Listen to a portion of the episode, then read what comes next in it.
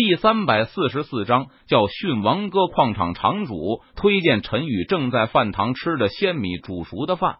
这时，饭堂外，王哥带着手下，气势汹汹的走了进来。是谁吃了雄心豹子胆，敢打我王哥的人，自己给我滚出来，磕头道歉，否则后果自负。王哥走进饭堂，他语气森然的说道：“饭堂内一片死寂，没有人说话。”陈宇正在吃饭，仿佛没有看见王哥一般。王哥，你来了，是那个小兔崽子打的我们。王哥的手下指着正在淡定吃饭的陈宇说道：“小子，你刚刚没有听到我说的话吗？”王哥看着淡定吃饭的陈宇，冷声问道：“哦，你说了什么？”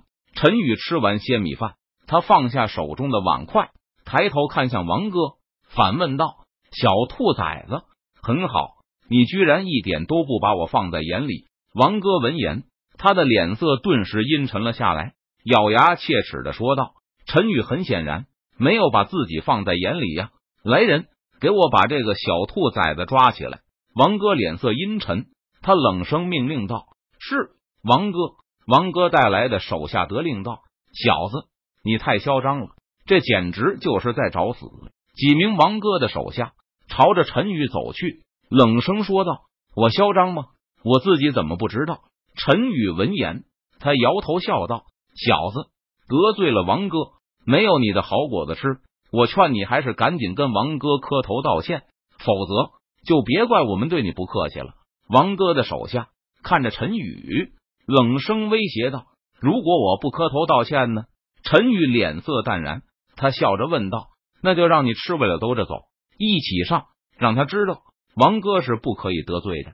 王哥的手下一起上前扑向了陈宇，然而陈宇却是坐在椅子上，轻松躲过了几名王哥手下的攻击。然后陈宇出脚，将几名王哥的手下全部踢得倒飞了出去。哎呦，哎呦！几名王哥的手下疼得满地打滚，发出哀嚎之声。我说你怎么这么嚣张呢？原来是有一些本事啊！但是我很快就会让你知道，得罪我是多么愚蠢的事情。很快你就会后悔的。王哥见自己的手下都被陈宇打倒了，他脸色阴沉的看着陈宇道：“哦，我倒不知道自己该怎么后悔呢。”陈宇闻言，他脸色淡然，微微一笑，道：“小子，你给我去死吧！”王哥低喝一声，他右手挥出，朝着陈宇的身上。猛砸而去，王哥有着天仙高阶修为的实力，他一拳轰出，呼啸风声响起。这一拳若是被打中了，就连天仙都无法承受，就算不死也得重伤。不过陈宇却依旧脸色淡然的坐在椅子上。陈宇在面对王哥的攻击时，他不闪不避，眼看王哥的拳头就要落在陈宇的身上时，陈宇的身体终于动了。陈宇右手探出，快如闪电，迅猛如疾风。陈宇直接将王哥的拳头握在了手中，然后陈宇没有任何犹豫，他右手轻轻一扭，咔嚓，顿时王哥的手臂被陈宇扭成了麻花。啊！王哥疼得发出惨叫，然后陈宇松开了手，王哥捂着手臂，惊恐的连连倒退。王哥没有想到陈宇的实力。居然那么强，他连一个回合都没有坚持下来，就被陈宇弄伤了。你，你究竟是什么人？为什么你的实力那么强？王哥脸色惨白，他看着陈宇问道：“我只想在这矿场好好的待够一百年，只要你们不来招惹我，我就不会去找你们的麻烦，知道了吗？”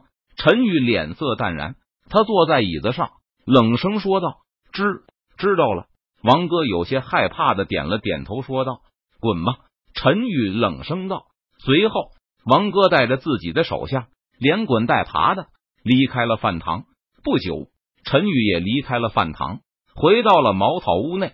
而此时，陈宇在饭堂教训王哥的事情，也很快在整个矿场内传开了。王哥和李哥之所以能够在矿场内称王称霸。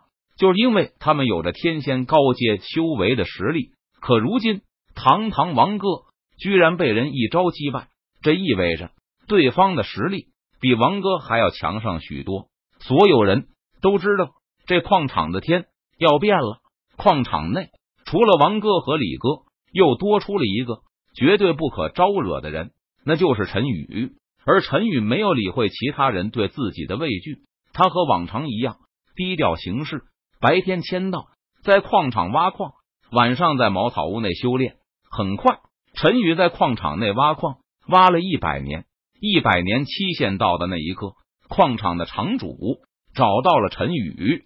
陈宇，听说你自行修炼，修为已经达到了天仙大圆满的修为境界。你这样的表现，可以看得出。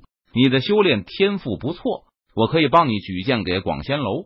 你一离开矿场，加入广仙楼，成为广仙楼的一员。矿场场主对陈宇说道：“真的吗？多谢场主。”陈宇闻言，他连忙感谢道：“陈宇飞升仙界，就被拉到了矿场挖矿一百年。他对于仙界一点都不了解，而且陈宇他天仙的修为，在整个仙界是处于最底层的。”若是陈宇在仙界像是无头苍蝇，随便乱跑的话，恐怕就连怎么死的都不知道。如果能够加入广仙楼，得到广仙楼的庇护，那就再好不过了。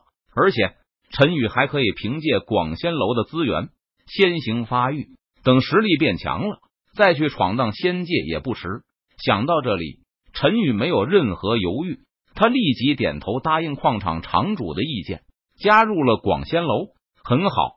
矿场场主见陈宇这么配合，他满意的点了点头，道：“随后，矿场场主当即写了一封推荐信，交给了陈宇，并且吩咐道：‘你到了广仙楼，可以将这封信交给广仙楼的接待人员。’是场主。陈宇闻言，他点头答应道：‘陈宇，我非常看好你。送佛送到西，我派一队矿场守卫。’”护送你去广仙楼，防止路上出现危险。矿场场主说道：“